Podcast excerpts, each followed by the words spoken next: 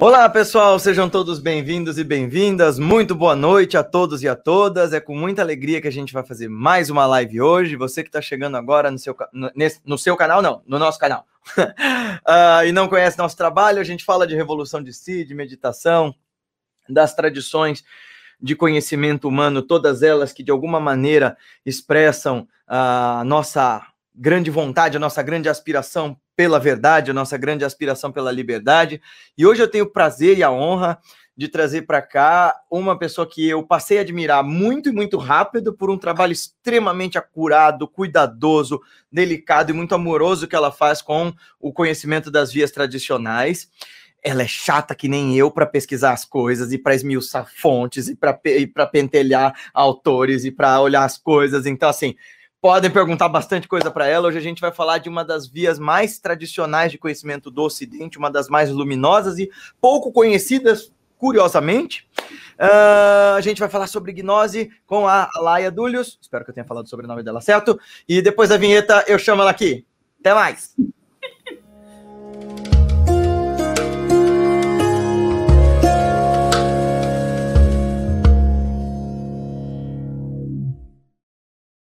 Seja bem-vinda, Laia. Olá, olá, tudo bom? Obrigada. Tudo bem, e aí? E aí? Nossa, muito legal o seu convite. Eu também, eu, vou, eu ouvi aqui você falando, né? Olá, todo mundo. Né? É, eu também eu te conheci faz pouco tempo e comecei a, a me identificar muito com algumas reflexões que você levanta no seu canal. Até eu falei para o pessoal lá do meu grupo que a gente ia estar aqui hoje juntos, e aí vários falaram assim: ah, eu acompanho o canal do Guilherme também. Que legal. Então, muito legal a gente estar tá conversando. Que legal. Obrigada Pessoal, então, eu que agradeço, venha sempre que quiser. Eu tenho certeza que o papo vai render e que não vai finalizar em uma vez só. Deixa eu falar para o pessoal que chegou aqui agora. É, por favor, é, quem não é inscrito no canal, por favor, se inscreva, deixa seu joinha, deixa suas perguntas e seus comentários aqui do lado e pega esse link e manda para os teus amigos para trazer mais gente para esse papo. Vamos fortalecer a nossa sanga online e a gente poder uh, estabelecer esse diálogo de uma maneira harmoniosa, de uma maneira que construa conhecimento e boa vontade e um monte de coisas legais entre todos nós. Bom. Isso, eu dou, eu dou um alô para todos os, os, os, Quem assiste o seu canal. Nossa, fugiu a palavra aqui. Que assiste o seu canal e os meus amigos também, que eu já mandei o link para todo mundo. Tem um amigo especial aqui que eu conheci por sua causa, inclusive. Que é a gente tem alguns amigos em comum, né, Guilherme? É, eu acabei conversando com algumas, algumas pessoas por causa das suas postagens e a gente acabou fazendo amizade. E aí depois eu descobri que gente que está até lá no grupo do Telegram é, da nossa sanga já acompanhava o seu trabalho há tempos. Eu falei, que bacana isso. É, muito legal. Me conta um pouquinho, Alaia. Primeiro, eu sei que você falou agora há pouco que é tímida, mas me conta um pouquinho sobre a sua trajetória. Como é que você foi parar nesse universo da mística que, por um lado, é tão fascinante, mas que, por outro, para nós aqui no Brasil, é sempre tão é tão difícil, né, a gente chegar na via tradicional sem se perder em esoterismos e loucuras, Sim. né? Sim, é, e é um desafio para a gente, né? É, inclusive, quando eu estava pensando num, num nome para o meu canal, é, o meu nome é Alaia mesmo. Já, antes que alguém pergunte, né? Não é nome místico, não é nome iniciático, está na certidão de nascimento. Porque a Alaia é um nome em sânscrito, né? É uma palavra sânscrita. Morada, né? Oi? É morada, né? Casa. Isso, é, morada da consciência, morada interior, morada das neves, né? Himalaia. E, e, o meu pai, ele é professor de filosofia oriental, né? Ele é budista, e aí uhum. ele me deu esse nome. E aí eu tava, eu tava querendo um nome para o meu canal, e eu gosto muito do meu nome, mas eu falei, nossa, é muito egocêntrico, né? Usar o próprio nome, né? Por mais que seja um, um significado muito legal. Aí eu falei, não, eu acho que vou, vou, escolher um outro nome, né? Eu escolhi Viveka. Acabei que é um nome, uma palavra sânscrita que você usa bastante nos seus vídeos, né?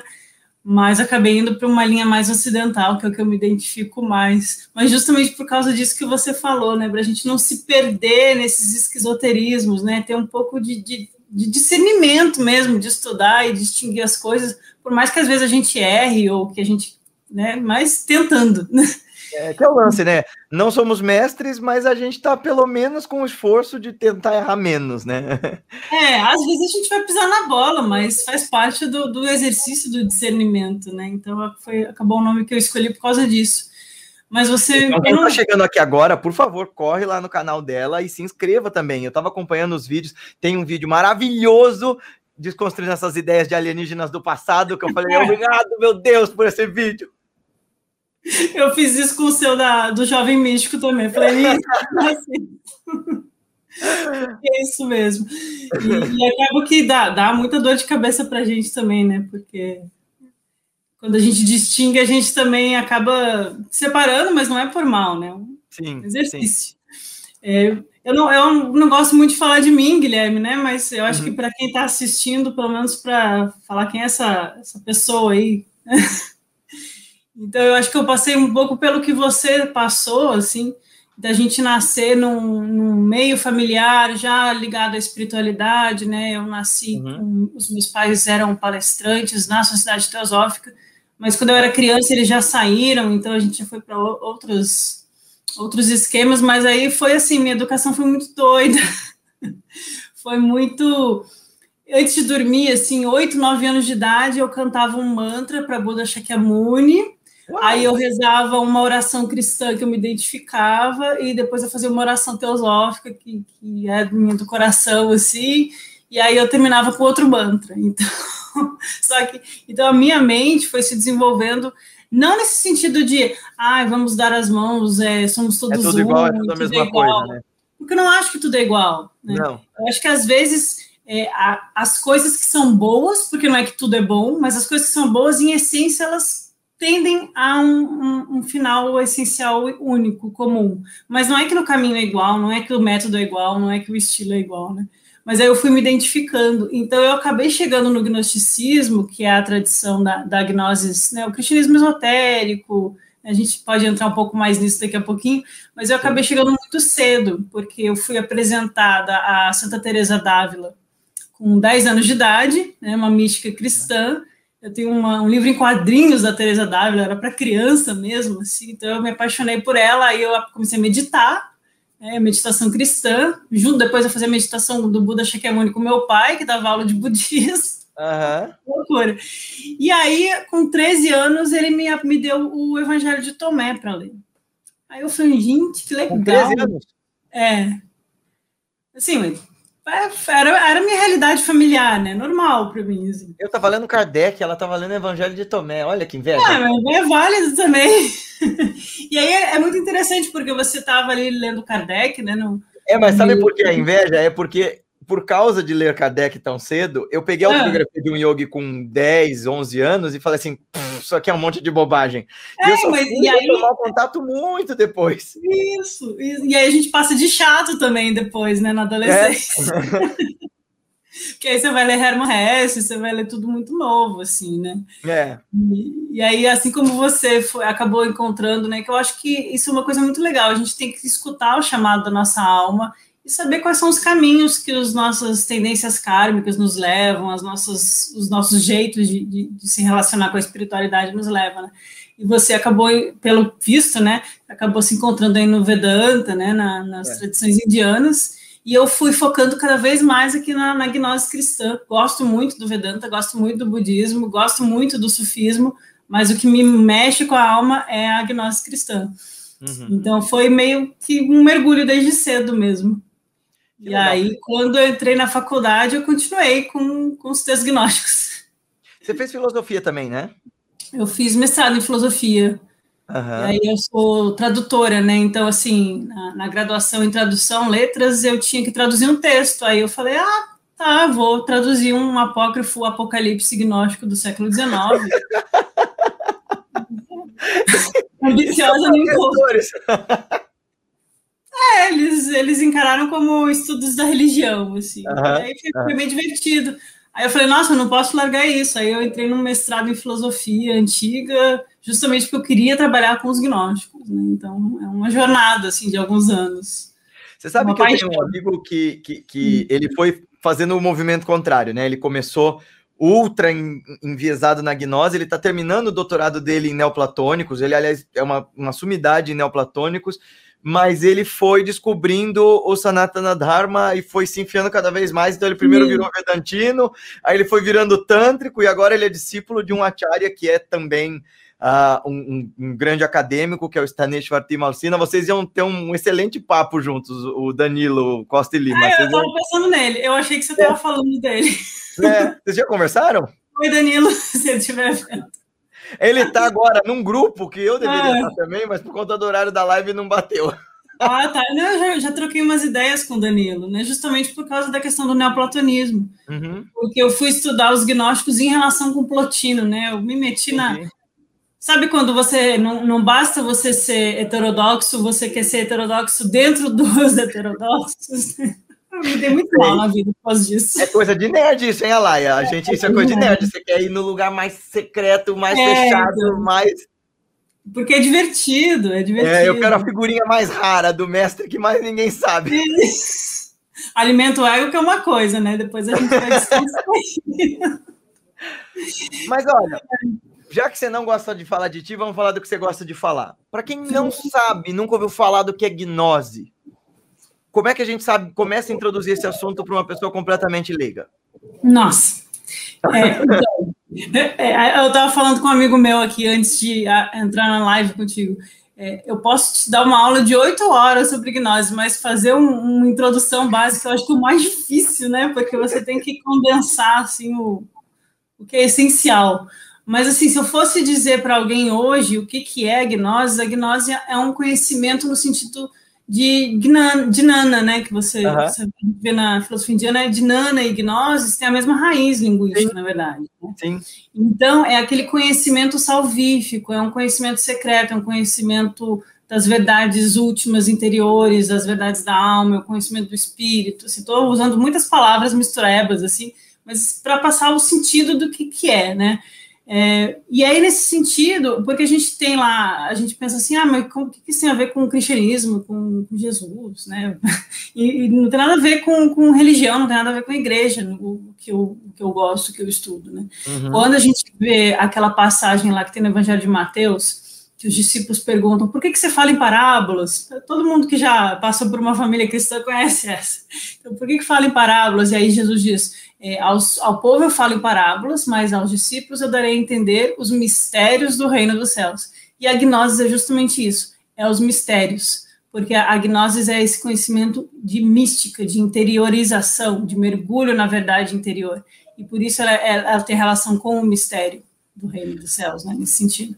Eu não posso aí, deixar de perguntar como yogi, hum, então já direcionando isso, é, se é uma via mística e se hum. a ideia é esse amor, conhecimento, revelação, experiência direta, esse anubhava, né, que a gente chama uhum. de...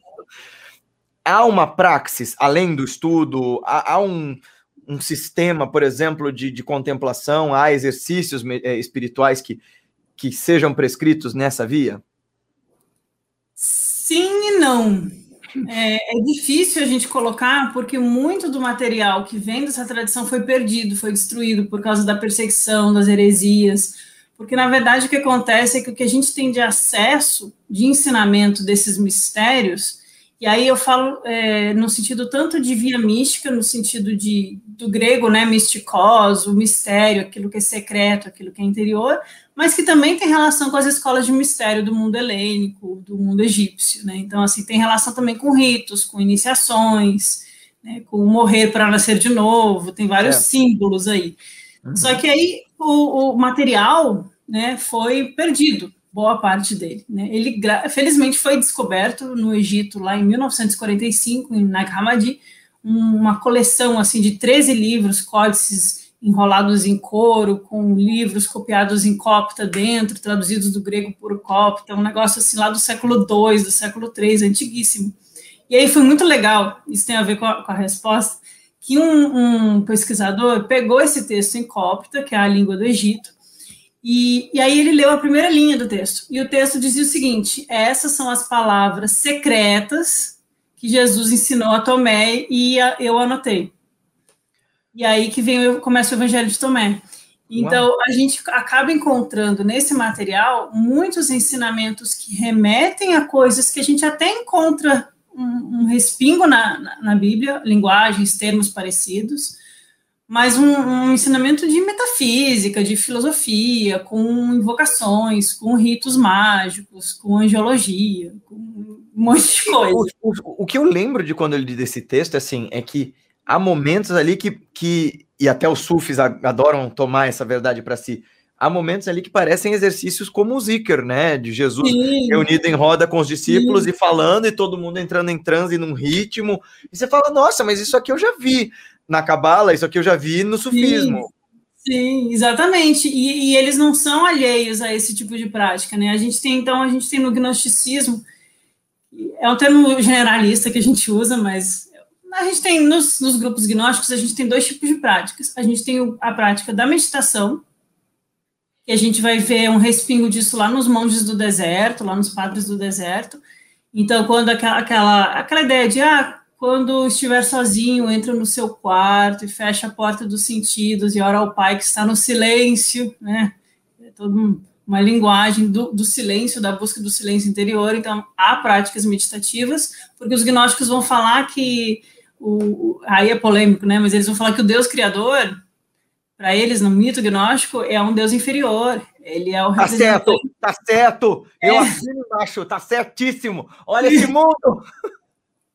Porque é um Deus que ele tem relação com a formação da ignorância, com que eu, eu, eu associo a vidya, né, no sentido sânscrito, né? A ignorância é base fundamental uhum. do, do, cosmos, né? A separação da multiplicidade e tal. E aí os gnósticos vão falar de um Deus uh, desconhecido, que é uma unidade, é um Parabrahman, é uma unirguna, sabe? É o é que o, a, a, a, eu não lembro agora o nome do francês que falava isso, mas eu tenho um monte de amigos, o Omar deve estar aqui, ele vai me lembrar quem é, eles são, eles participaram de escolas gnósticas, mas era um francês que chamava isso de uh, la chose, né, a coisa, né? Uh, la chose. Como que é?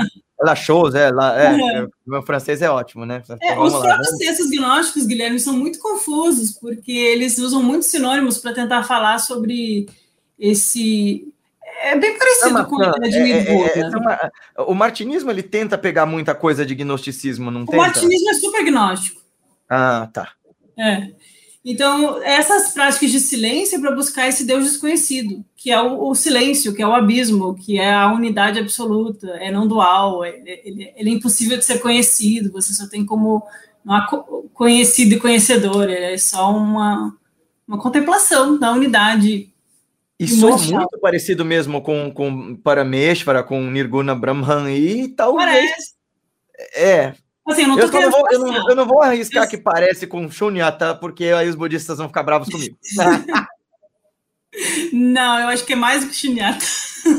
É, então, e aí os budistas vão dizer, não tem como ser mais que Shunyata. Eu sei. Mas assim, vamos falar um pouco da história desse universo da gnose. O que, que aconteceu? Porque assim, na Idade Média, apesar de a gente, depois do Renascimento e desse acachapante elogio dessa reta razão que hoje, desde os místicos modernos até os antropólogos, vão dizer que essa reta razão tornou árida a nossa forma de entender o mundo, mas, bem, uhum. a gente tem uma herança renascentista que gostava de dizer: olha, antes de nós era tudo mato. Mas Durante a Idade Média, nessa época em que os renascentistas adoravam dizer e que os iluministas adoravam dizer que era tudo trevas, a gente tinha luminares do pensamento, como João da Cruz, Teresa d'Ávila, São Francisco de Assis. Então, havia uma produção espiritual muito pulsante dentro da própria Igreja Católica que a gente conhece, não só sim, nessas sim. outras vertentes da Igreja, né, como a Igreja Ortodoxa, a Igreja Copta, etc. E tal. O que, que aconteceu? Porque assim, a gente entrou num encrudecimento dessa busca desse romance com Deus, como o Yogananda ia falar, né? Uhum. Por que, que sobrou para nós só, só, só a parte árida da fé? O que, que rolou com nós ocidentais que a gente perdeu essa avidez pela experiência espiritual a ponto de gente como eu ou seu pai ter ido buscar no Oriente essas vias? Sim, sim. Não, é uma ótima pergunta, porque realmente eu adoro Teresa d'Ávila, adoro João da Cruz, é, Eudegada, tem vários, Eckhart, tem vários místicos assim ligados à, à, à tradição cristã católica. Deixa eu fazer um parênteses que você hum. deve ficar maluca também. Quando ah. você fala de mestre Eckhart, alguém fala assim: Ah, o Eckhart Tolle? Não, alemão, por favor. Exato! E eu, eu, vejo esses místicos cristãos como. Porque os gnósticos, eles são reencarnacionistas, assim, dando um, um resumo assim, bem por, por alto, mas eles admitem o renascimento. Né? Então, eu vejo esses místicos cristãos como almas ligadas a essa tradição mais profunda que nasceram num ambiente em que não tinha mais nada além da igreja e eles conseguem desenvolver a partir de um caminho interior, né? Não é por mérito do que está externo a eles, é por mérito do mergulho interior deles. Mas, infelizmente, isso como tradição a gente perdeu, porque lá em, no ano 200 já, quando começaram a formar a igreja católica, né, os, a patrística, e aí começou a perseguição, e eles falaram: não, esses textos aqui é tudo muito confuso, isso aqui vocês estão negando que, que Jesus é Deus encarnado, e porque os gnósticos eles é, negam a, a divindade, né, nesse sentido. Para eles, Cristo é um aspecto divino, como se fosse o, o átomo presente em nós, assim, ele é o, a centelha divina em nós e não tem nada a ver com o homem lá que, que viveu na Palestina e tal. E aí, para a igreja, isso aí é uma heresia, né? Então, eles tentaram. Eles foram muito perseguidos, né? Esses textos só foram salvos porque eles foram escondidos dentro de uma caverna num jarro de barro, assim. Então, a gente meio que perdeu um pouco essa tradição, diferente do Oriente, que a tradição ela vai, vai indo, né? Meio que organicamente, né? E aqui não, é paulada atrás de paulada. Eu sempre comentei isso, que eu acho que é algo que me encantou, especialmente como, uh, como filósofo, né? Como, como alguém que está ali na filosofia de maneira acadêmica. Eu acho muito curioso o jeito como conceitos como ressignificação e atualização são trabalhados bem no Oriente e a gente não consegue fazer isso mesmo lá atrás, mesmo quando você vê Platão e Aristóteles, um era mestre, outro era discípulo, mas um queria falar: não, não, não, a minha ideia é verdadeira, a dele é falsa. No Oriente, mesmo quando você tem escolas antagônicas, elas vão colocar isso de um jeito elegante, assim, de dizer: ó, os que vieram antes de mim estão equivocados, mas estão certos nisso, nisso e nisso, e você pode aproveitar isso, isso e isso. Mesmo quando você pega, por exemplo, debates é, você pega o comentário do Gaudapada, que é o guru do guru do Shankara, sobre o budismo. Uhum. Ele chama o, o Siddhartha de um mal compreendido. Ele não diz aquele idiota que falou aquele monte de bobagem. Ele diz: não, olha, foram os Vou discípulos dele que entenderam. É, e a mesma coisa você vê em textos budistas. Já no, no Ocidente, a gente tem essa, essa. E principalmente na Europa, né? E a gente tem que fazer essa meia-culpa, nós, como descendentes de europeus, a essa essa beligerância, né, mais patente na, na história europeia, de assim, o pensamento contrário ao meu precisa ser destruído, né? Sim, e aí por isso surge uma dificuldade muito grande desse tipo de ensinamento ser mantido e preservado pelas linhagens, né? Porque eles têm que se esconder e eles ficam mudando de estilo e linguagem e roupagem a cada século para não serem descobertos, né? Então, a, a, o hermetismo é muito, muito complexo, a alquimia, as sociedades secretas, tudo tudo tem resquício dessa gnose antiga. E hoje que a gente consegue ter acesso a esses textos que foram escondidos a gente lê eles, a gente fala, nossa, quanta sabedoria foi guardada, né?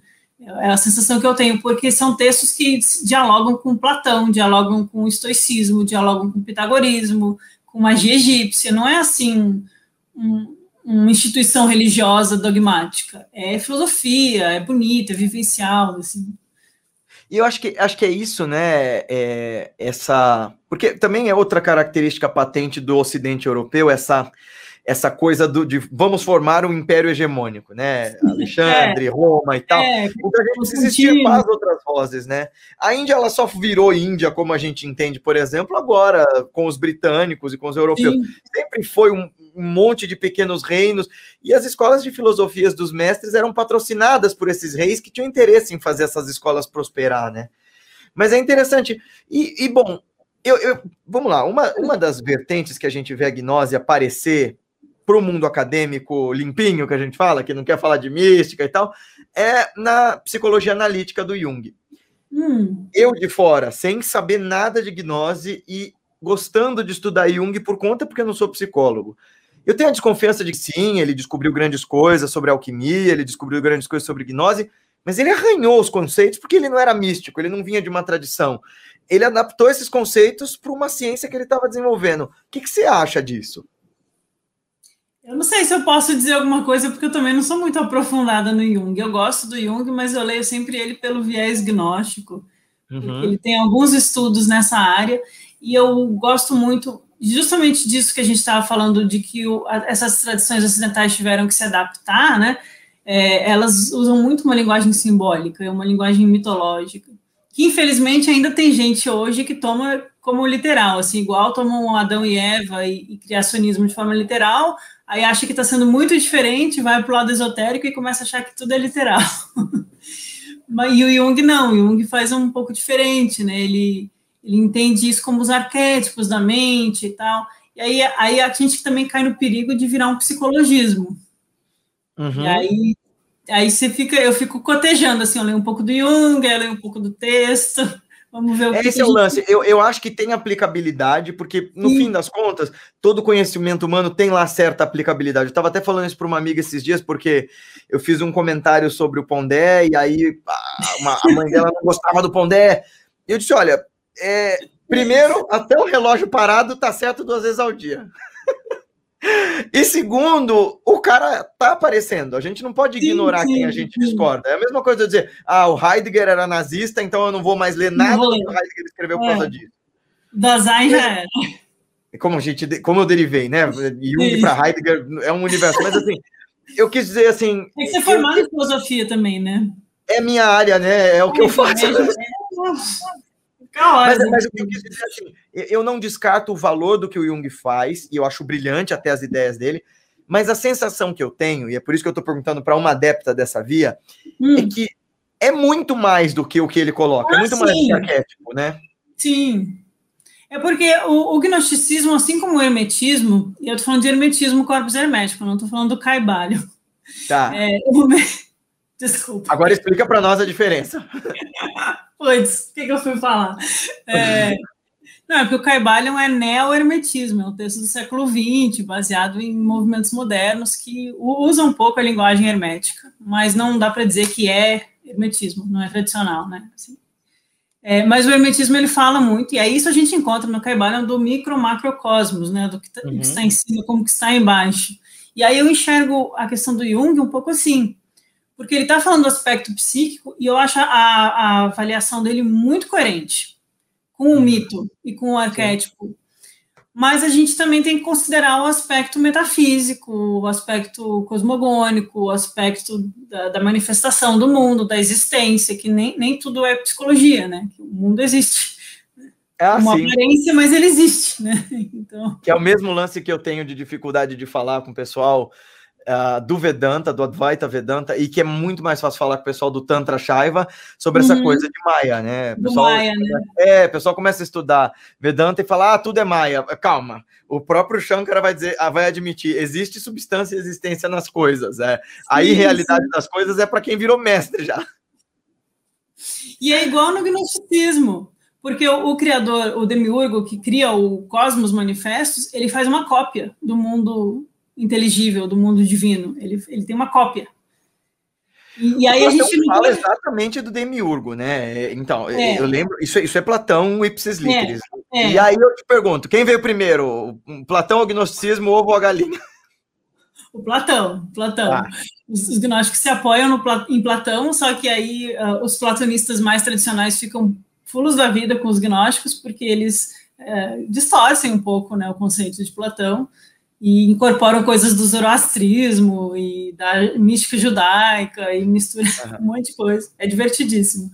Mas eles vão dizer que o Demiurgo copiou o mundo dos deuses, ele copiou o pleroma, a totalidade divina, né? Tem vários, vários sinônimos. E é, só que esse mundo cópia, ele, ele é um reflexo, mas ele existe, né? Ele não é uma Como a gente veio para preso aqui, meu Deus do céu?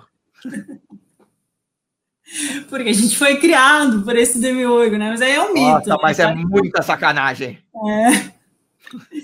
E a gente é cópia, não, não do, do Deus Criador, a gente é cópia do, do Uno.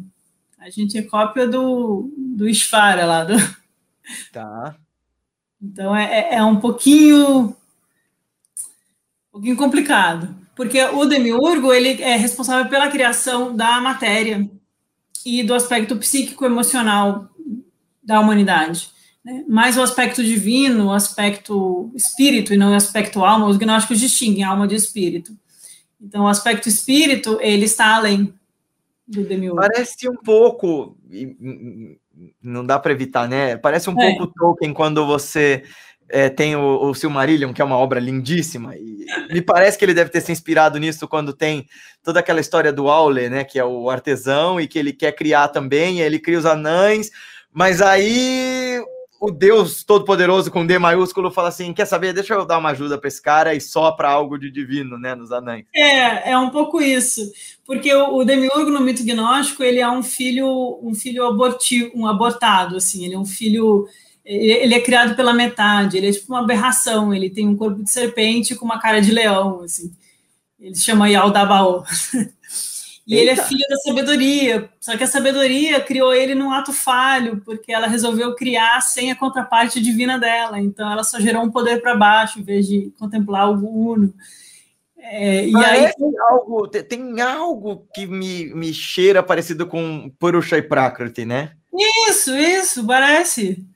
Parece, só que aí ele cria só o aspecto matéria cega, psique, emoções, paixões volitivas, desejos, sentidos, e aí a, a Sofia, que é a sabedoria, que é a mãe dele no mito, ela fala: ih, deu ruim, essa humanidade aqui tá dando ruim. Deixa eu pedir ajuda para os seres celestes. E aí eles enviam o espírito que é a centelha divina que preenche todo o universo e penetra toda a matéria. E aí o mundo, a luz brilha nas trevas, né? Esse, esse é o símbolo. Então os gnósticos vão dizer que o ser humano é uma mescla de luz e trevas.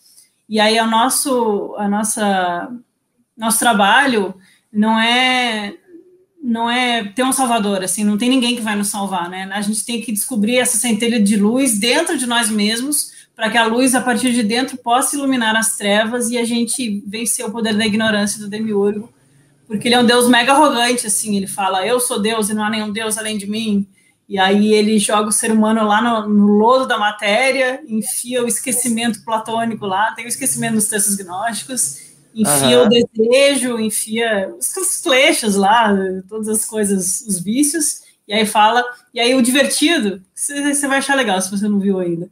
O Éden, para os gnósticos, é um paraíso dos tolos.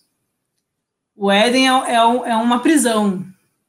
Uhum. Não é tipo, ah, o Adão estava lá no Éden e aí desobedeceu a Deus. Não, Adão estava preso no Éden, comendo coisas é, se vestindo das coisas daqui do mundo e se esquecendo, como se cada fruto que ele comesse, o esquecimento e o embotamento, assim, o tamásico fosse aumentando, e aí ele ele precisa da intuição, que é a semente de luz dentro dele, que é a alma feminina, o sentido feminino. A Eva é a intuição, representa a intuição, não tem nada a ver com homem e mulher, não é literal. Né? Aí a, a semente divina tem que despertar a intuição para que a mente busque a árvore do conhecimento, e aí, a partir do, de comer do conhecimento, ele desperta para as verdades inteligíveis, e aí ele se liberta do Éden. Então, é um, é um Gênesis ao contrário. Uau! É muito interessante, porque olha só que coisa mais engraçada, né? Porque Shri Yukteswarji, que o guru de Yogananda, nas interpretações dele aos evangelhos, e ele, e ele, eu tenho certeza, não tinha acesso a gnose é, é, aos textos gnósticos, ele tem uma interpretação do, da, da Gênese bem parecida, bem parecida, uhum, assim. Uhum. E, e, é interessante porque soa muito, muito, muito similar a essa ideia de, olha, tudo bem, as práticas são diferentes, as escolas são diferentes, mas essa experiência da verdade que esses mestres chegam, essa experiência mística, simbólica e tudo mais, ela, ela converge para um lugar parecido, né? Sim, sim. E, e, esse demiurgo, ele, ele, ele é o responsável pela criação dos sete arcontes ou sete regentes do universo que tem a ver com os planetas. Aí a gente entra até em astrologia, assim, nesse sentido. E são eles que regem o firmamento né, do, do mundo.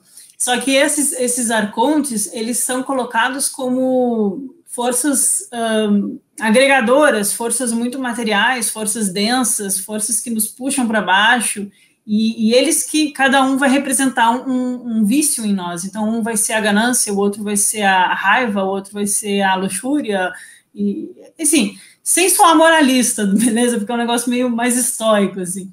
Uhum. E, e aí cada um deles vai estimular a alma a se afundar cada vez mais no esquecimento da matéria. Né?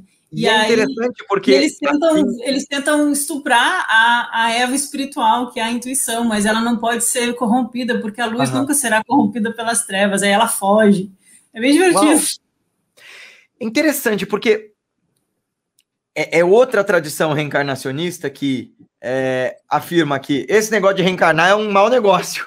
É, então. É, essa coisa de ver reencarnação como uma coisa sublime, boa, maravilhosa, é coisa do espiritismo, né? É coisa do século XIX. É. Nenhuma tradição espiritual fala isso. Não, eles não são evolucionistas no sentido, ah, estamos sempre evoluindo e reencarnando, e ah, eu vou ficar bom e tal. Na verdade, é tipo assim, cada, cada vida que você tem é uma chance de você se livrar dessa prisão. Uhum, uhum. tá aqui. Por isso que eu vou dizer que os gnósticos são dualistas, que eles odeiam o mundo, mas é por causa dessa interpretação. É curioso, né? Porque a gente está ouvindo isso tudo que você está dizendo, e eu tenho certeza que a galera está encantada e está gostando muito.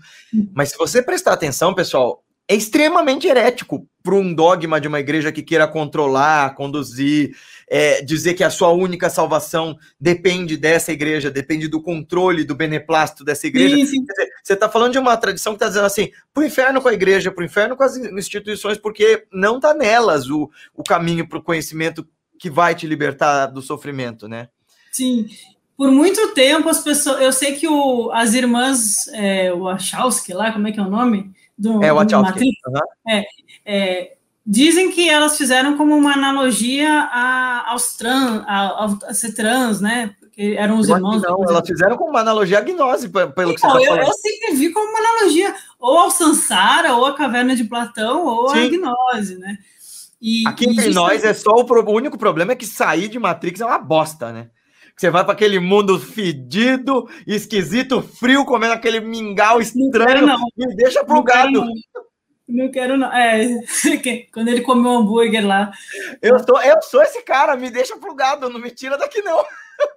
Então, mas olha só, no, no sentido do gnóstico, aqueles homens de preto lá, não misturei comigo. Os agentes. Os agentes, isso. Os agentes são os arcontes do demiurgo gnóstico. Os agentes Fazendo força para manter a gente lá. É, manter a gente ignorante, assim. Então, quando você começa a ter um despertar espiritual na, na gnose, você começa a sentir a força dos arcontes ativa, né? E aí é muito legal, porque no, os gnósticos, eles não trabalham com a, no sentido moralista de eliminar as coisas, eles transmutam. Então, o arconte, na verdade, ele representa, sei lá, a ganância, mas ele também representa a riqueza da alma. Então, você tem que encontrar o aspecto positivo dele para você vencer ele e passar pelo portal. Assim, é um negócio meio RPG, assim, sabe? Você vai subindo a escadinha. E aí eu lembro base, da. A né, que é base para qualquer mestre. Eu, é inevitável que eu faça as associações com o que eu estudo, né? Porque uhum. O próprio tem um mestre do budismo tibetano que eu gosto demais, que é o Shagdu Rinpoche, aí do, do Rio Grande do Sul, Quer dizer, Sim. ele não é do Rio Grande do Sul, ele é do Tibete, mas morreu no Rio Grande do Sul. Sim, e, e, tem um livro dele que fala exatamente dessa transmutação dos aspectos negativos da mente em coisas positivas. E, e, e, isso é base no Vedanta, isso é base no Tantrismo. Aliás, isso é a base do Tantrismo, Sim, né?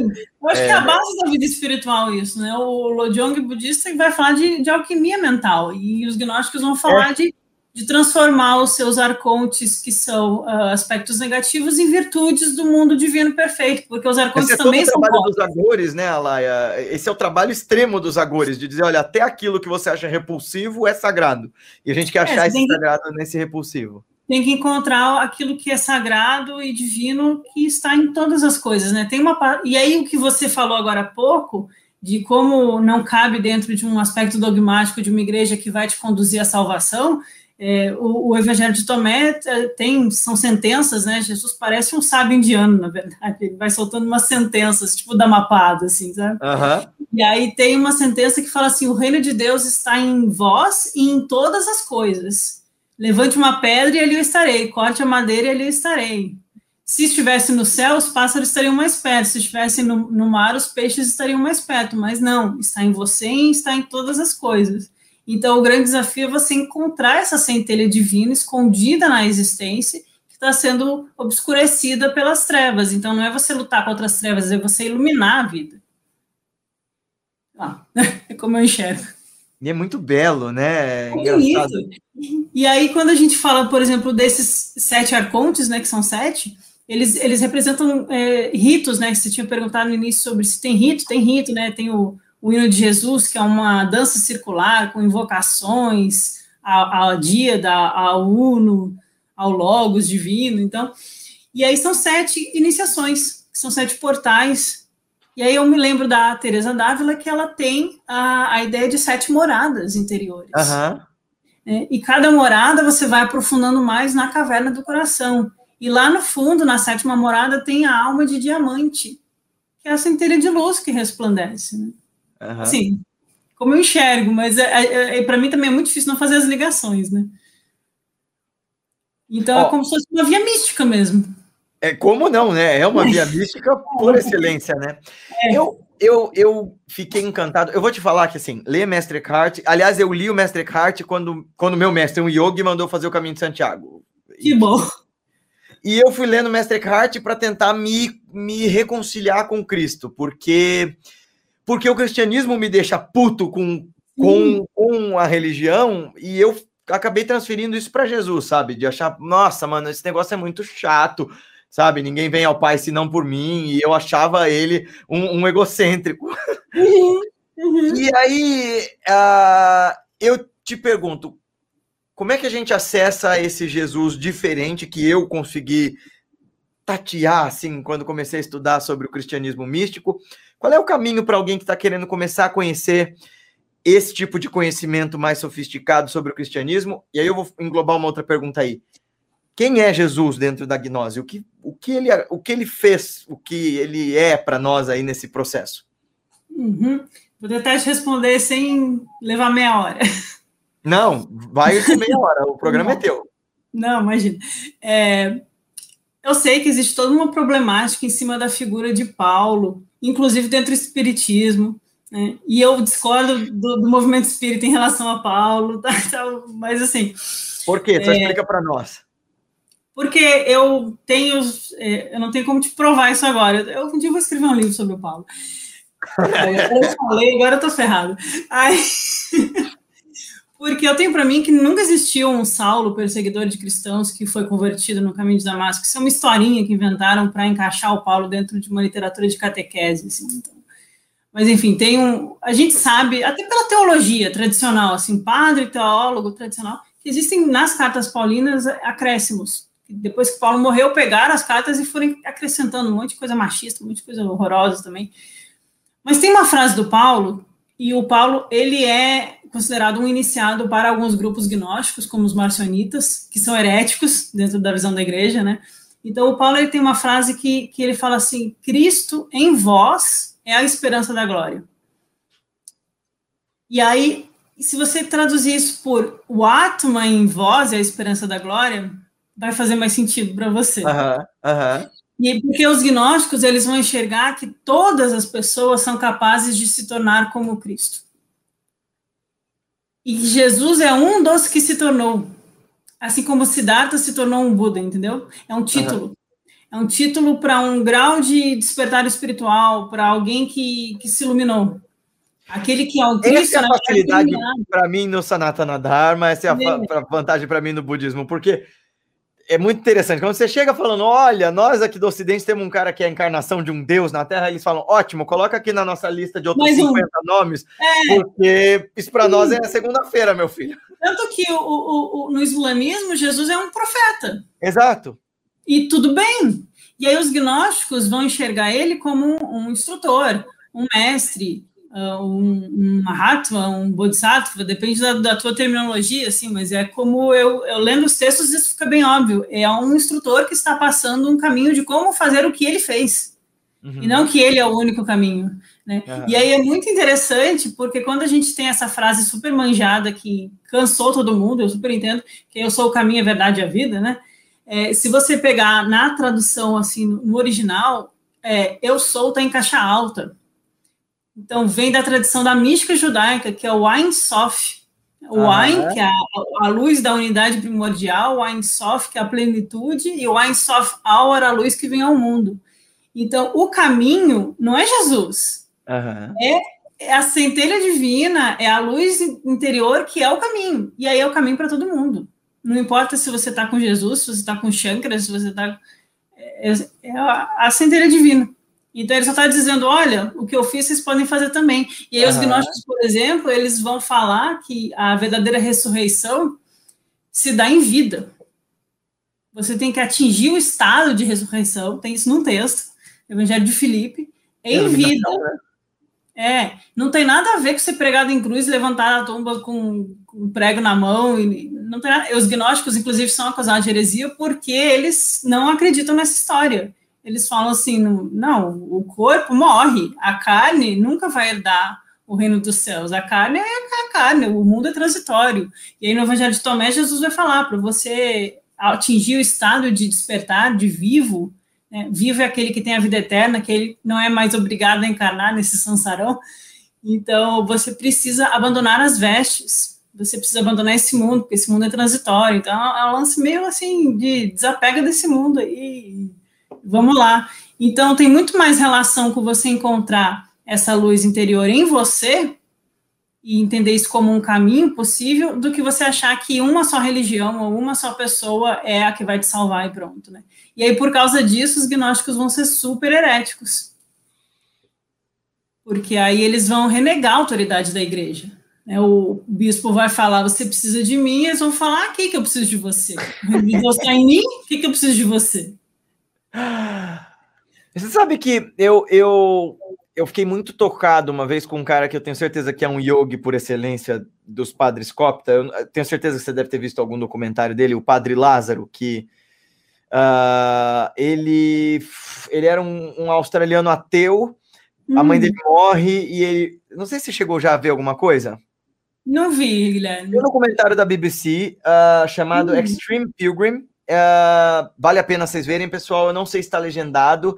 Tem eu lembro de três episódios, um é cristão, outro é hindu e outro é, é Shaolin, e ele é um vigário da igreja anglicana que vai experimentar as vias místicas de várias tradições, e ele, sendo um vigário cristão, encontra esse padre Lázaro e vai lá para o deserto no Egito e fica fazendo austeridades 40 dias lá dentro Sim. de uma caverninha e fica tocado por isso, porque esse padre Lázaro é, é incrível, assim. E depois eu fui ver vários outros documentários dele.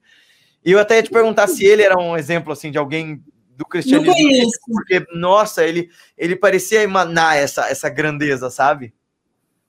É. Mas depois mas, então fica, fica aí a, a dica. De, isso, fica a dica. Padre Lázaro. De, é, é, deixa eu te mostrar algumas perguntas aqui no chat. Você está conseguindo ver aí do ladinho? A... Não. Tem, tem aí do lado uma barrinha de comentários, Nossa, tem um monte de coisa. Tem um monte. É. Eu não deixa tinha clicado. Deixa eu passar o. Ó, eu consigo colocar na tela, vamos ver aqui. Boa noite, boa noite, boa noite. Oi, oi, oi, oi, oi. Nossa, olha como ela é querida desse povo todo. Oi, oi, oi, oi, oi, boa noite, boa noite, boa noite, boa noite. É, cadê, cadê? Vamos lá.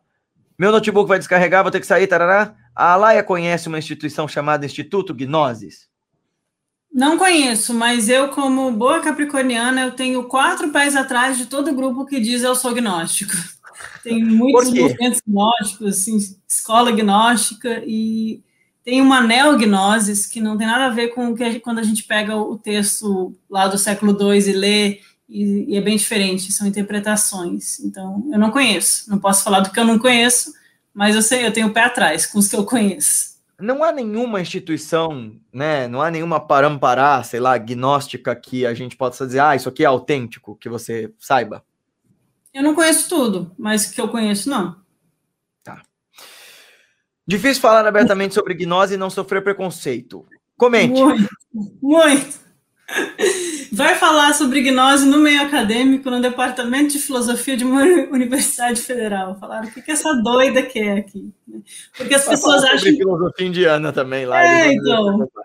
Porque as pessoas acham que, que gnose, mística, é uma coisa meio de crendice, superstição. Tem um professor de filosofia que eu gosto muito da UFO, que é o professor Marcos Reis Pinheiro, que ele fala muito sobre a experiência mística como a experiência da loucura, mas a loucura no sentido do êxtase, né? É o despertar do Deus interior que te leva a estados diferentes de consciência e aí você, para o mundo, você é um louco, né? Como lá na caverna de Platão, quem enxerga o sol em volta para contar, ninguém escuta.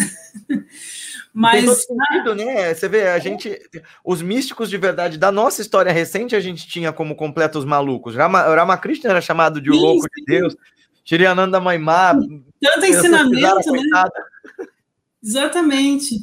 Então é muito complicado. Quando, na, mesmo na academia, eu fui estudar neoplatonismo e gnósticos e eu encontrei acolhimento em acadêmicos do exterior, dos Estados Unidos, da Inglaterra, de Amsterdã, porque aqui no Brasil foi tipo assim, ah, esse negócio esotérico e Platão não acreditava em alma. Eu, eu, eu fui obrigada a assistir. Eu fui obrigada a assistir um seminário que queriam provar que, na verdade, Platão estava fazendo uma metáfora política quando ele falava da alma. Eu falei, é triste isso, Não, né? Eu acho é. esse empobrecimento. Isso é um negócio que me deixou cansado com a filosofia ocidental, que é.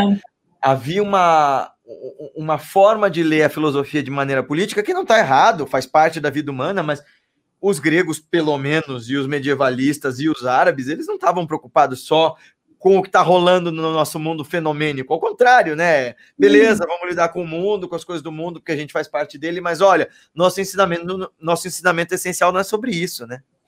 Mas é igual quando a gente pega na filosofia indiana, é, não sei se você enxerga assim, mas, ou se meu entendimento está certo, mas nas darshanas, quando a gente pega a Vaishishika e a Nyaya, que tratam do mundo, é, a lógica do mundo, os fenômenos, como você conhece o mundo, a epistemologia do mundo, como a sua mente apreende os objetos de conhecimento e tal, eles ainda assim não são materialistas, eles ainda assim admitem a, a existência de algo além disso. Né? E mais ainda, né? É, é. Eles acham que essa, essa gnose, que é gnana ou dhyana é. no, no sânscrito, você vai obter na medida em que você vai se aprofundando nesse conhecimento. Isso. E o legal, né, é que assim, mesmo mais além ainda, Laia, mesmo os Charvakas e os Lokayatas queriam afirmar o seu materialismo, o seu pragmatismo ou até o seu ceticismo fazendo prática meditativa. Então, assim, no fim das contas, ninguém estava simplesmente querendo negar conhecimento por mera reta razão, né? E na filosofia antiga a gente não tem essa visão materialista também. Isso é coisa dos modernos, racionalistas, kantianos, etc. Né?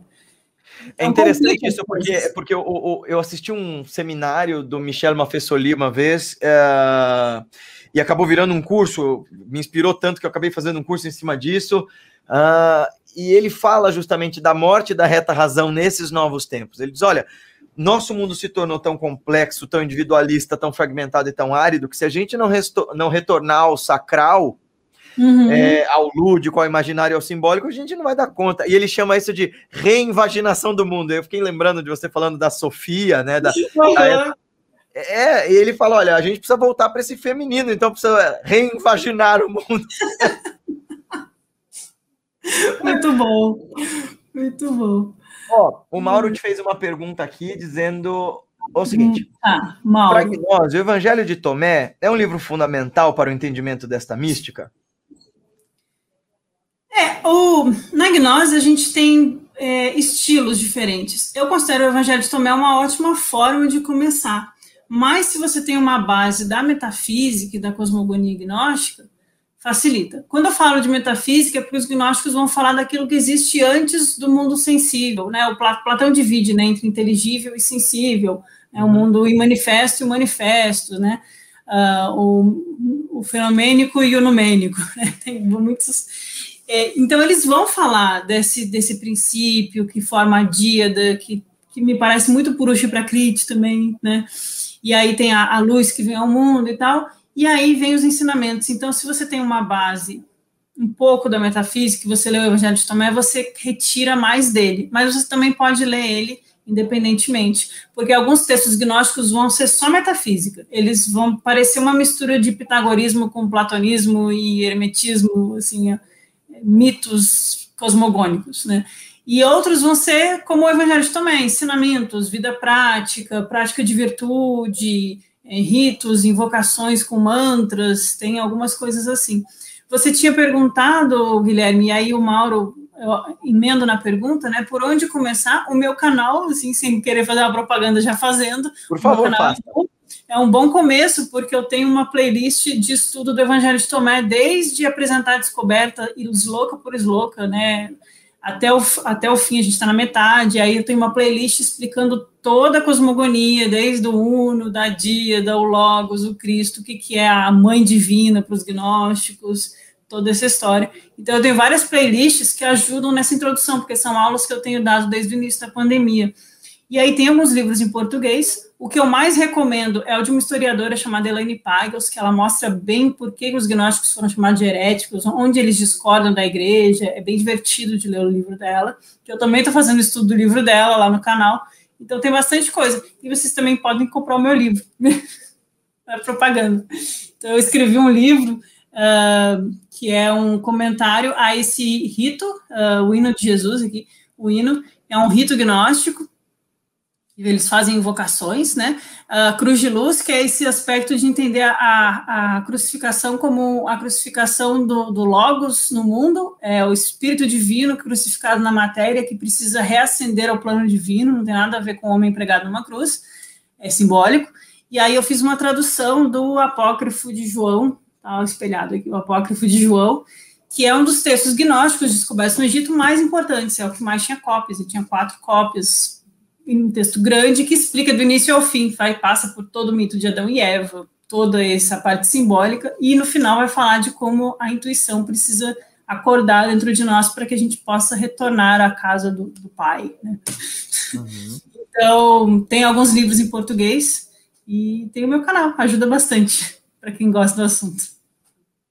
legal. Muito. Eu recomendo, pessoal, eu, eu, eu, eu coloquei o canal da Laia no, nos comentar uh, na descrição do vídeo, mas eu acabei de postar aqui nos comentários também, ah, caso vocês não tenham visto. E lá no quem está acompanhando pelo Facebook também apareceu agora. Deixa eu colocar mais algumas perguntas. Eu estou ouvindo o que você está falando, mas eu também tô... ah, sim. Onde compra seu livro que o pessoal está perguntando também? Ah, é... tem como eu escrever aqui nos comentários? Tem, tem sim. Nossa, eu, tô... eu nunca usei. Se, se, você falar, a Paty coloca para você. Tá, é, é, porque, é porque é difícil se mostrar. Tá na, na editora, na Garbalux, né? É, ó, Garbalux. www.garbalux, tudo junto, sem o tracinho.org.br. Eles entregam para todo o Brasil e tá baratinho, assim, tá um preço acessível, porque não é uma editora com fins lucrativos, né? O uhum. nosso objetivo é, é, trazer material traduzido, trazer mais para o Brasil, coisas que às vezes a gente só tem em inglês, né? Uhum. Então é nesse sentido. Deixa eu ver mais perguntas aqui, que eu tô. A Edna disse que é muito parecido com o caminho da busca dos yogis. Bastante, né? A gnose. Sim, muito, muito. Porque fala muito do despojar do mundo, fala muito do. Inclusive, é, tem uma imagem muito legal no Apócrifo de João, que é o texto que eu traduzi, que fala assim: o poder das paixões, é, e você, você, só, você só consegue ouvir a voz da intuição dentro de você, que é essa semente de luz, ela chama de a epinóia da luz, você só consegue ouvir quando você cessa os movimentos dos sentidos e das paixões. tá falando de yoga. É. É, tá no texto, não estou interpretando, não. Ó, então, o Andrei, que é alguém que gosta muito de estudar Cabala, e é um querido amigo nosso né? Perguntou assim: alguns correlacionam o Cristo da gnose com a esfera essência de Tifaré? É. Tifaré na Cabala. É. O que, que, você acha? Eu, eu, não sei, eu não sei, Andrei. Porque a Cabala ela surge mais no, no Renascimento com as dez sefirolas, as sefiras e tal. E aí cada um tem os, os, as quatro árvores da, da vida, né? Então tem os quatro níveis, e aí cada um vai colocar num lugar. Então, eu já vi gente botando no, no Tiferé, mas eu já vi gente botando é, em, em Keter, e, e, aí fica uma confusão. Eu prefiro não opinar, porque eu não conheço muito de Cabala. O Andrei Ele também fez uma é, outra pergunta, né? É. Essa é boa.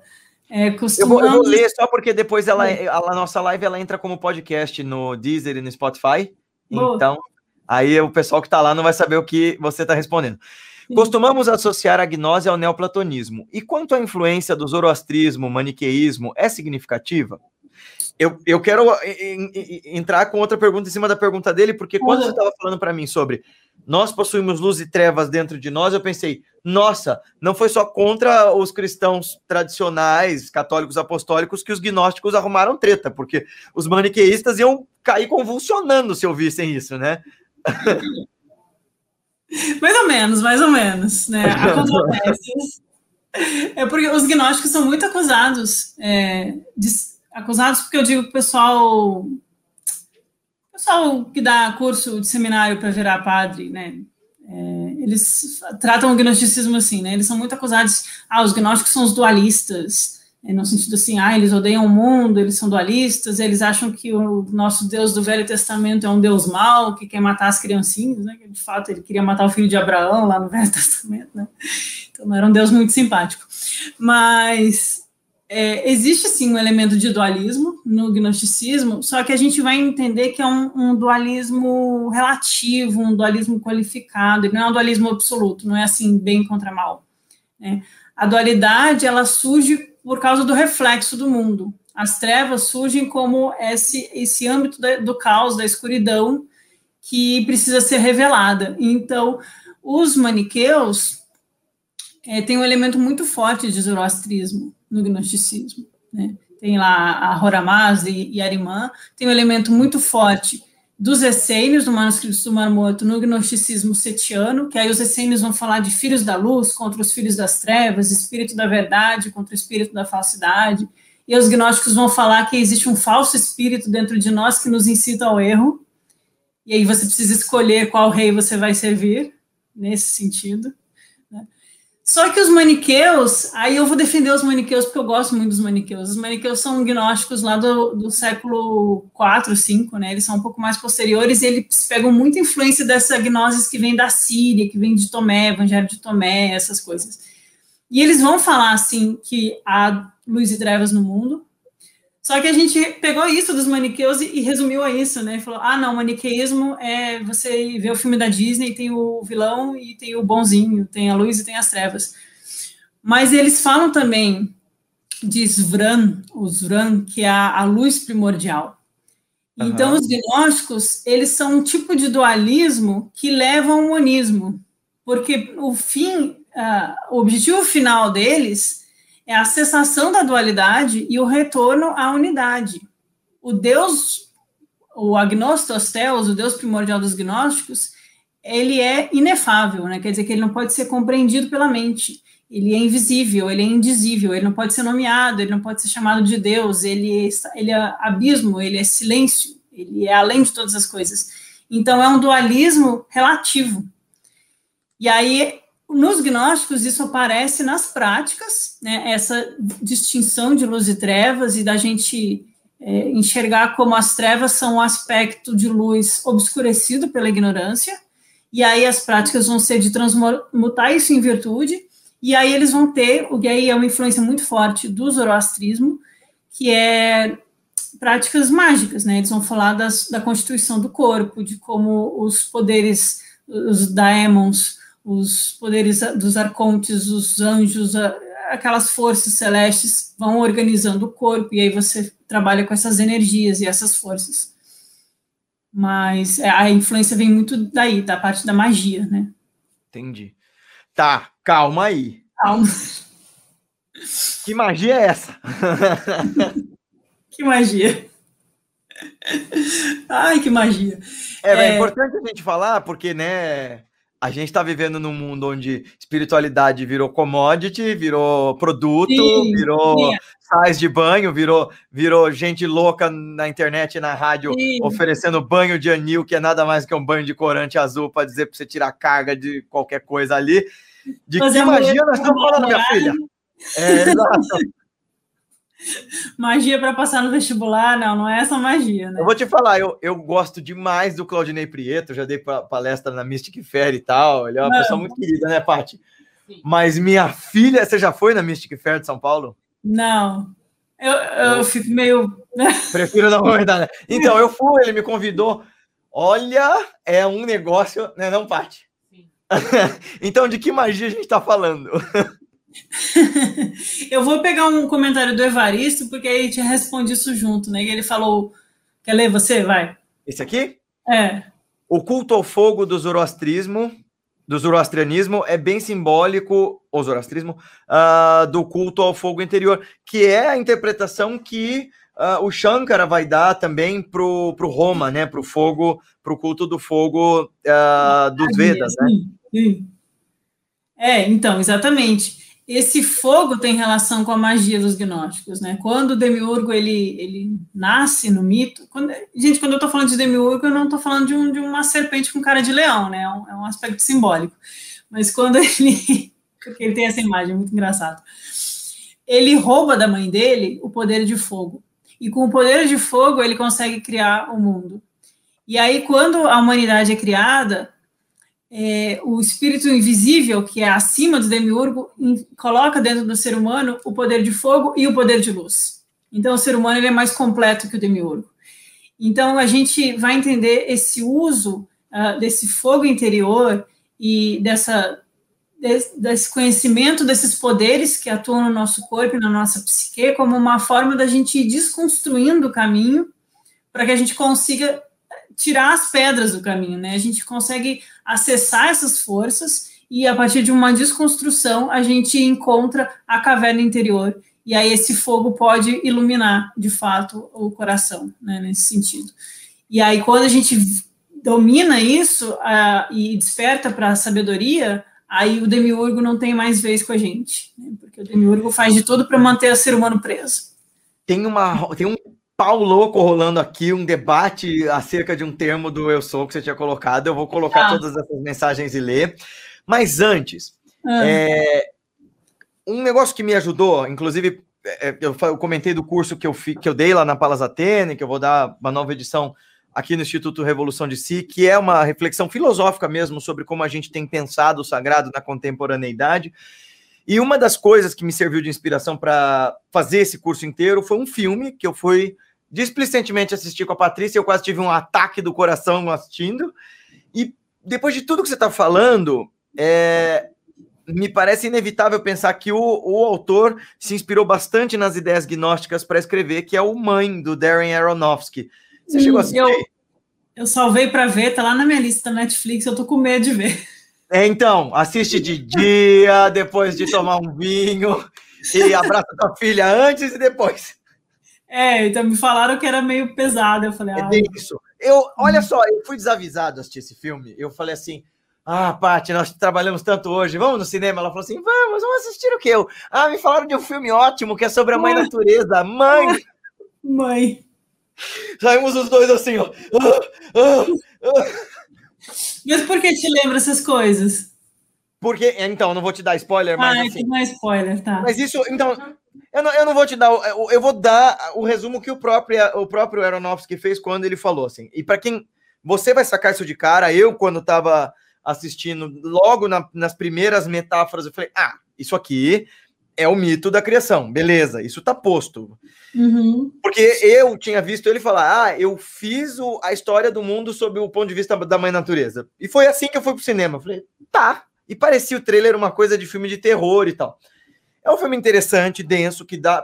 Teve crítico de cinema falando uh, muito mal e falando que. É, o Diego tá falando que vai mutar a live para não dar spoiler. Eu não vou dar spoiler, fica calmo. eu tô te dando uma chave de interpretação que vai ajudar você a se aliviar, porque tem uma pessoa que tá aqui na live, a Edna, ela foi minha aluna lá no curso da Palas, e ela já era minha amiga de anos, já tinha ido pra Índia comigo. Ela chegou ofendida. Ela chegou desorientada, falou assim: Guilherme, por que, que você mandou assistir esse filme, Guilherme? Entendi. Então, né, Edna, ela, ela, vai, ela não vai me deixar, não vai me deixar mentir aqui. Uh, tava todo mundo, chegou todo mundo em estado de choque. Sim, esse dia do, desse filme, as pessoas, até eu dizer, olha, existem camadas de interpretação, existem camadas místicas, filosóficas, ecológicas para interpretar esse filme, e ele é bem legal para isso. E sim, uhum. ele é uma uhum. experiência artística que vai deixar a gente mal, mas eu falei isso tudo porque eu, eu queria ouvir o seu comentário à luz da gnose sobre isso, ah. mas já que você não, já que você não assistiu, então você vem depois como convidada no nosso curso do Sagrado, depois de assistir aí eu vou querer ouvir os seus comentários. Esse negócio da mãe é muito legal para falar dos gnósticos, porque a gente tem a trindade na igreja que é Pai, Filho e Espírito Santo, e na, nos gnósticos é pai, mãe e filho. É bem mais normal, assim, né? Aham. Uhum. Explica um pouquinho e... para a gente sobre isso antes da gente entrar na, na discussão da tradução, por favor. Pois. Não, é porque a, o pai, ele é esse uno, né?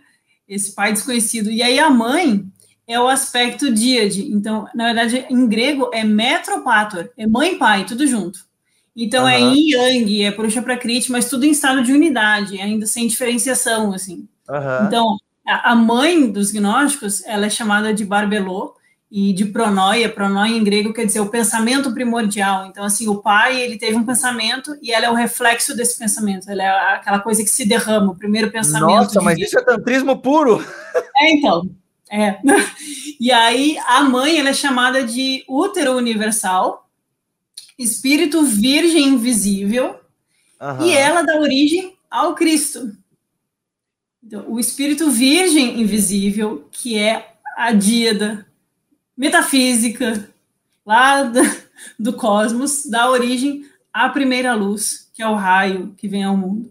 Então, assim, aí já quebra, né? Não é Jesus que é filho de uma virgem. É tipo, o Logos divino, que é o Cristo, que é a primeira luz que surge no plano divino. Eu estou usando muitas palavras misturadas. Espero que alguém entenda ele é filho da mãe pai, que é o espírito virginal, que é o útero universal, que contém todas as coisas, e a verdade, e as ideias, e é o bem, e a vida eterna. Então, essa é a mãe virginal. Eu acho tão belo que tem dois aspectos da mística que sempre me encantaram. O Idrissá explica isso muito bem na Via Sufi, e ele é detestado por fundamentalistas por causa disso ele dele dizer duas coisas que eu acho muito fantásticas. Assim, a Bia Machado sempre fala sobre isso, a nossa grande professora de filosofia sufi, que é, bom, primeiro que a mística nunca é moral, ela é técnica, não é sobre moral, não é sobre controlar através de costumes, é sobre designar meios de nos libertar da ignorância, né? É uma e a outra sese, coisa... né? não é um... É... E aí que tá, né? E é uma sese que não tem esse aspecto da, da punitividade culpada do, do cristianismo é, ocidental, né? De eu vou me punir uhum. porque eu sou pecador já desde o nascimento. Quer dizer, não faz sentido. Inclusive, não existe pecado original para os gnósticos. Aí a heresia pegou fogo agora, hein? E a outra coisa que ele fala que eu gosto muito e que você reiterou várias vezes aqui, o Idris já diz uhum. isso literalmente. Quando nós literalizamos um ensinamento espiritual, nós matamos o ensinamento espiritual. É. Então, quando você literaliza, você circunstancializa. Então, quer dizer, se é para literalizar, o que, que é que raio que a vida de homens e mulheres estavam vivendo, sei lá, na idade dos metais, dois mil anos atrás, tem a ver com a nossa, com a internet, com o carro, com o avião e tudo mais. Sim, tem que colocar no tempo, na história e na cultura, né? E entender. É. Vamos à polêmica. Eu vou ler todas as mensagens e aí você manda o seu comentário, tá? O F. Couperin disse: Qual manuscrito do Novo Testamento tem o Eu Sou de João, 14, ver, capítulo 14, versículo 6, em maiúsculo? Se for os primeiros manuscritos, em escrita um, é, uncial, todo o texto é em maiúscula. Aí ele cita o grego aqui, que específico. Uhum. O texto é. Eu tô lendo igual o pessoal do Snoopy. Sim. Eu sou o caminho com pronome em primeira pessoa e tudo. Aí vem depois. Ah, não. Isso aqui é outra coisa. Calma, calma, calma. Aí, no livro da Alaia é dito. Ah, ele leu meu livro. Que, é, olha que bonita propaganda. É importante lembrar que, na Bíblia de Jerusalém, nas passagens em que aparece eu sou, todas as letras estão grafadas em maiúsculas. Tá. Na página 52 do seu livro.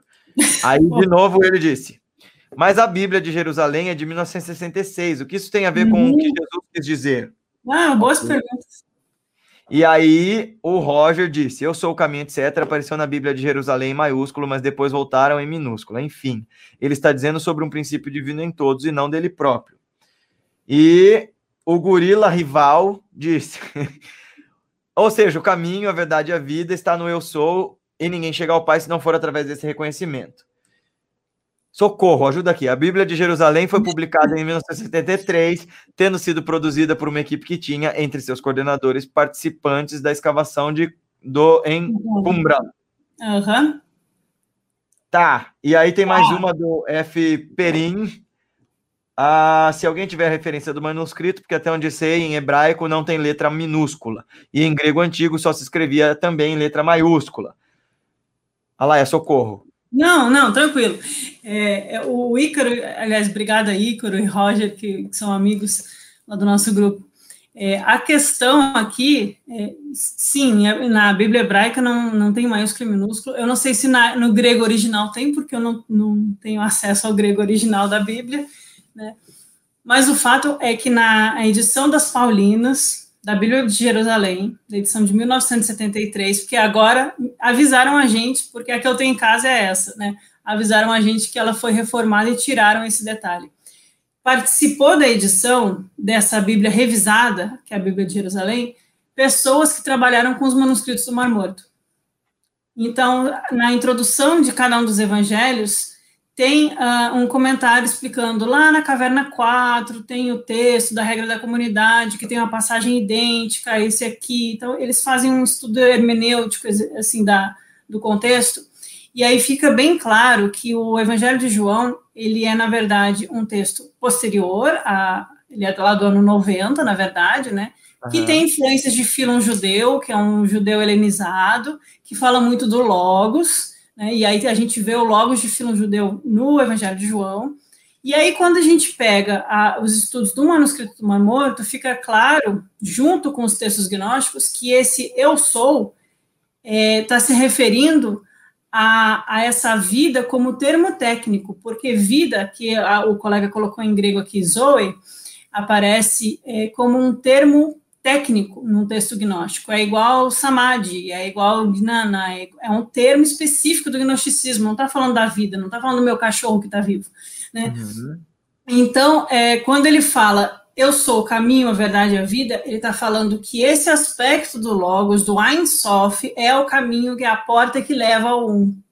E isso aparece em textos como uh, no que está no Apócrifo de João, que eu traduzi, aparece uh, na, na, boca de Jesus. É claro que a gente não pode dizer que é Jesus, mas são textos atribuídos. Aparece coisas do tipo: quando eu falo de, de Cristo, eu estou falando de Logos, eu estou falando de eu sou, eu estou falando de mente, eu estou falando de porta, e tudo isso é o Salvador. Não eu, a pessoa, Jesus, vou te salvar. O Salvador é esse aspecto do divino em você.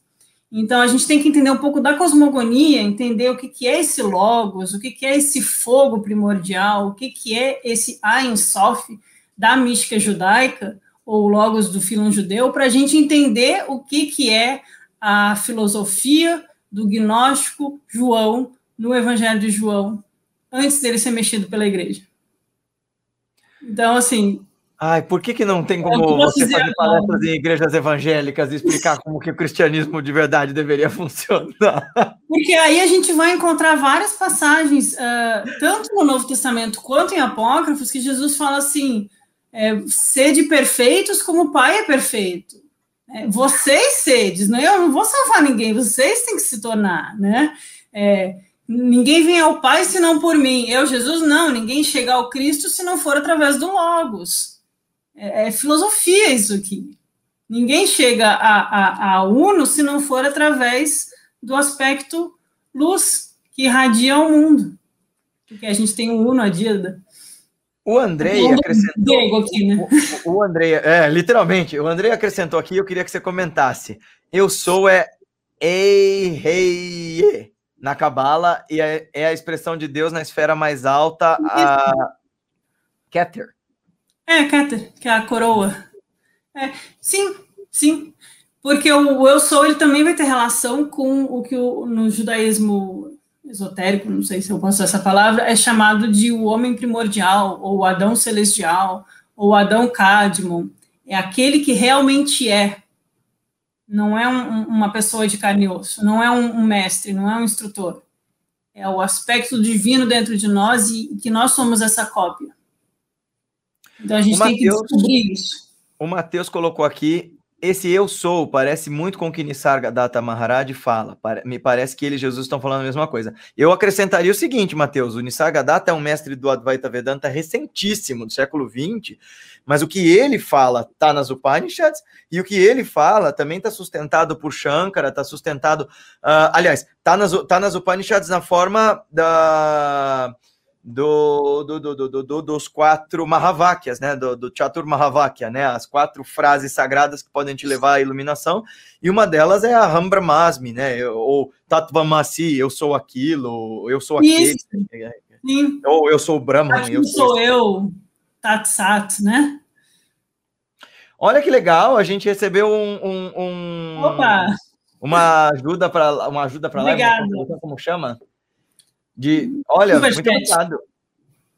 É, eu não sei como chama. É isso. Quem quiser mais ajudar o canal, uh, estamos aí.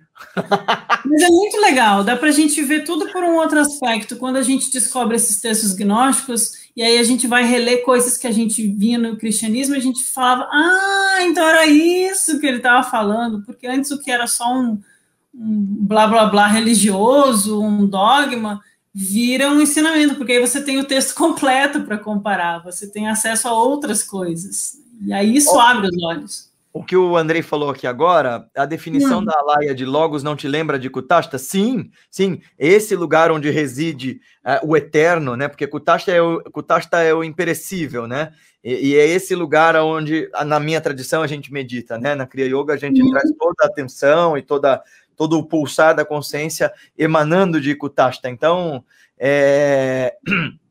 ah, sim, parece muito. Não parece? Parece, parece, parece com muitas coisas. É. Ah, ó, o Ícaro falou outra coisa aqui. Pessoal, a fala da Alaia pode estar sendo inacessível ah. para alguns, mas o livro dela esclarece e esmiuça bastante. Queremos um curso da Alaia. Obrigado, Ícaro. É, ó, a Paty está te perguntando quando é que vai ser seu curso aqui no Instituto Revolução de Si? eu estou com vários cursos engatilhados, a gente tem que chegar lá.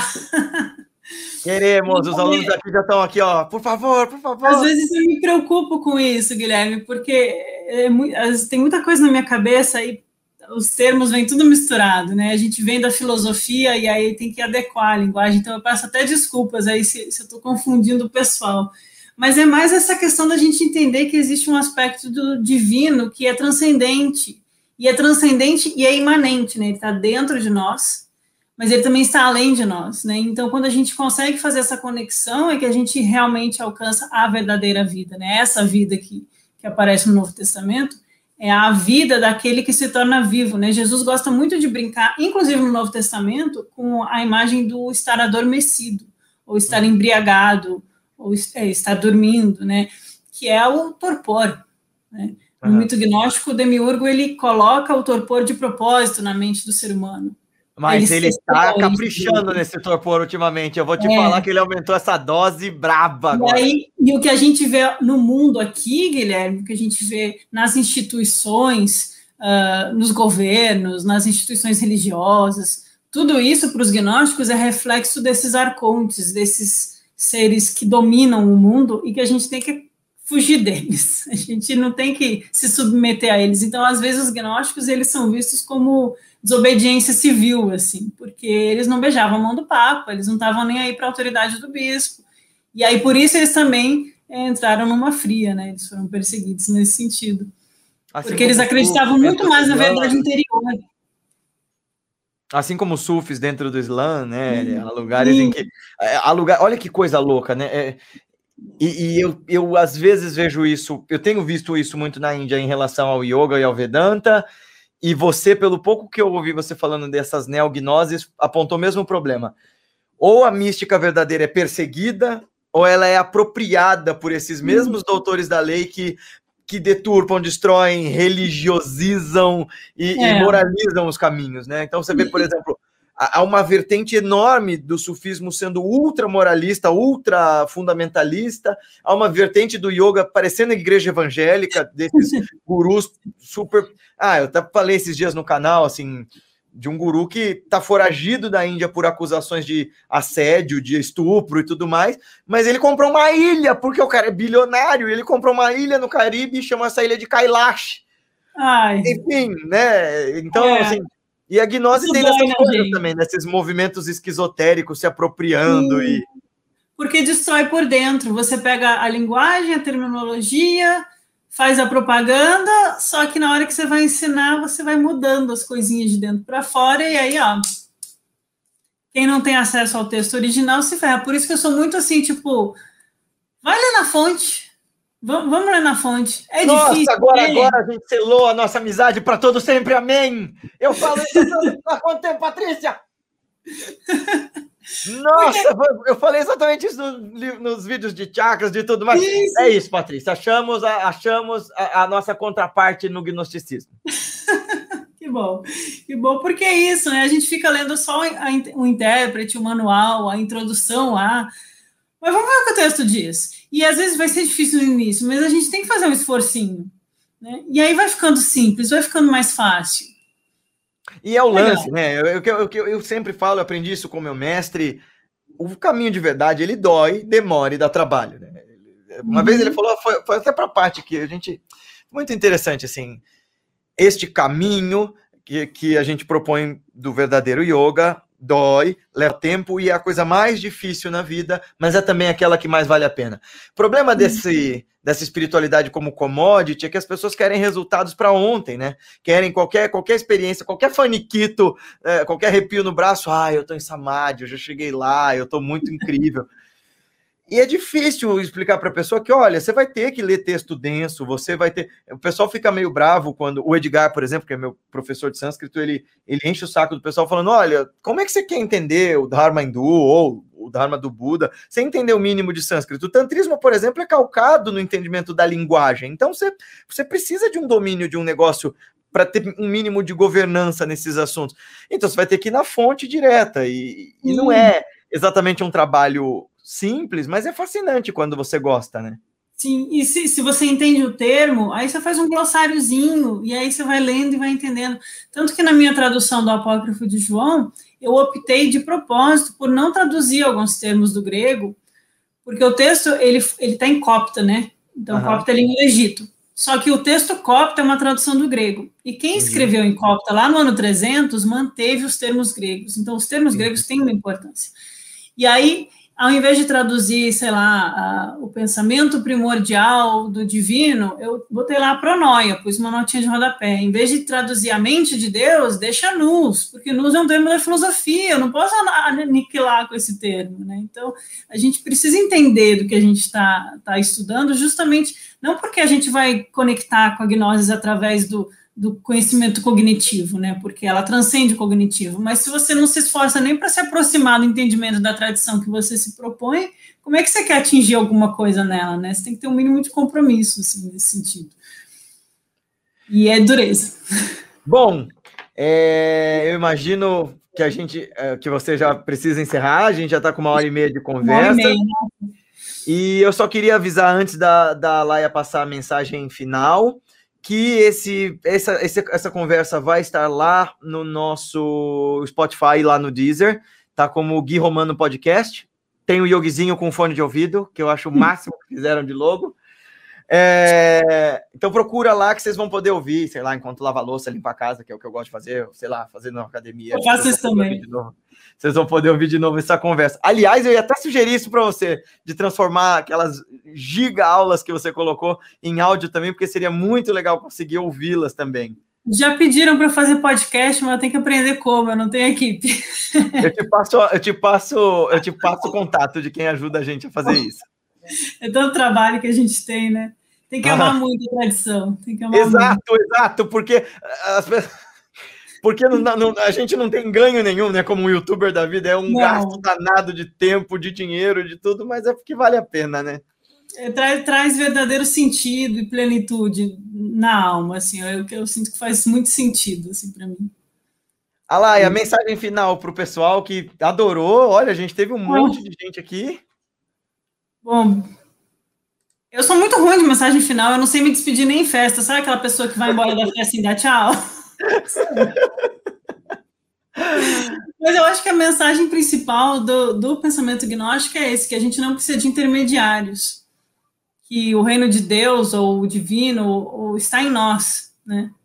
E, e ele é acessível não a partir de uma experiência de, de ver luzinhas e fazer coisinhas. Você pode, até pode ter experiências, porque isso é normal, mas o verdadeiro mergulho interior ele se dá através do silêncio de uma conexão com o divino dentro do seu coração.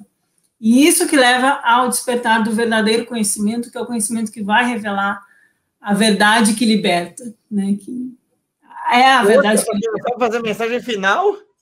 Ah, não sei. Eu... Vou até anotar. É, eu se tivesse me pedido para falar sobre isso, eu já ia lembrar do vídeo sobre alienígenas e falar: o ET Bilu estava certo, apenas busque o conhecimento.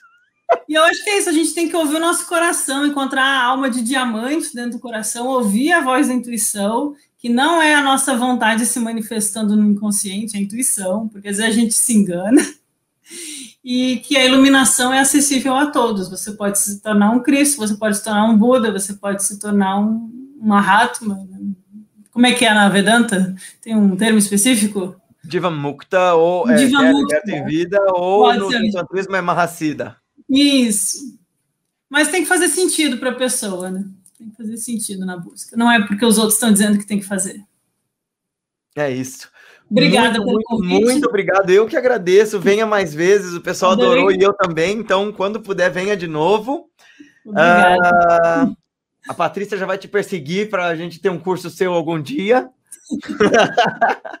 Pessoal, comprem os livros da Lai, assistam os vídeos dela. Eu realmente gosto de acompanhar os assuntos dela. Ela, para quem acompanha os nossos trabalhos e fala sempre que a gente embasa o que a gente fala, eu comecei a assistir os vídeos dela por essa razão.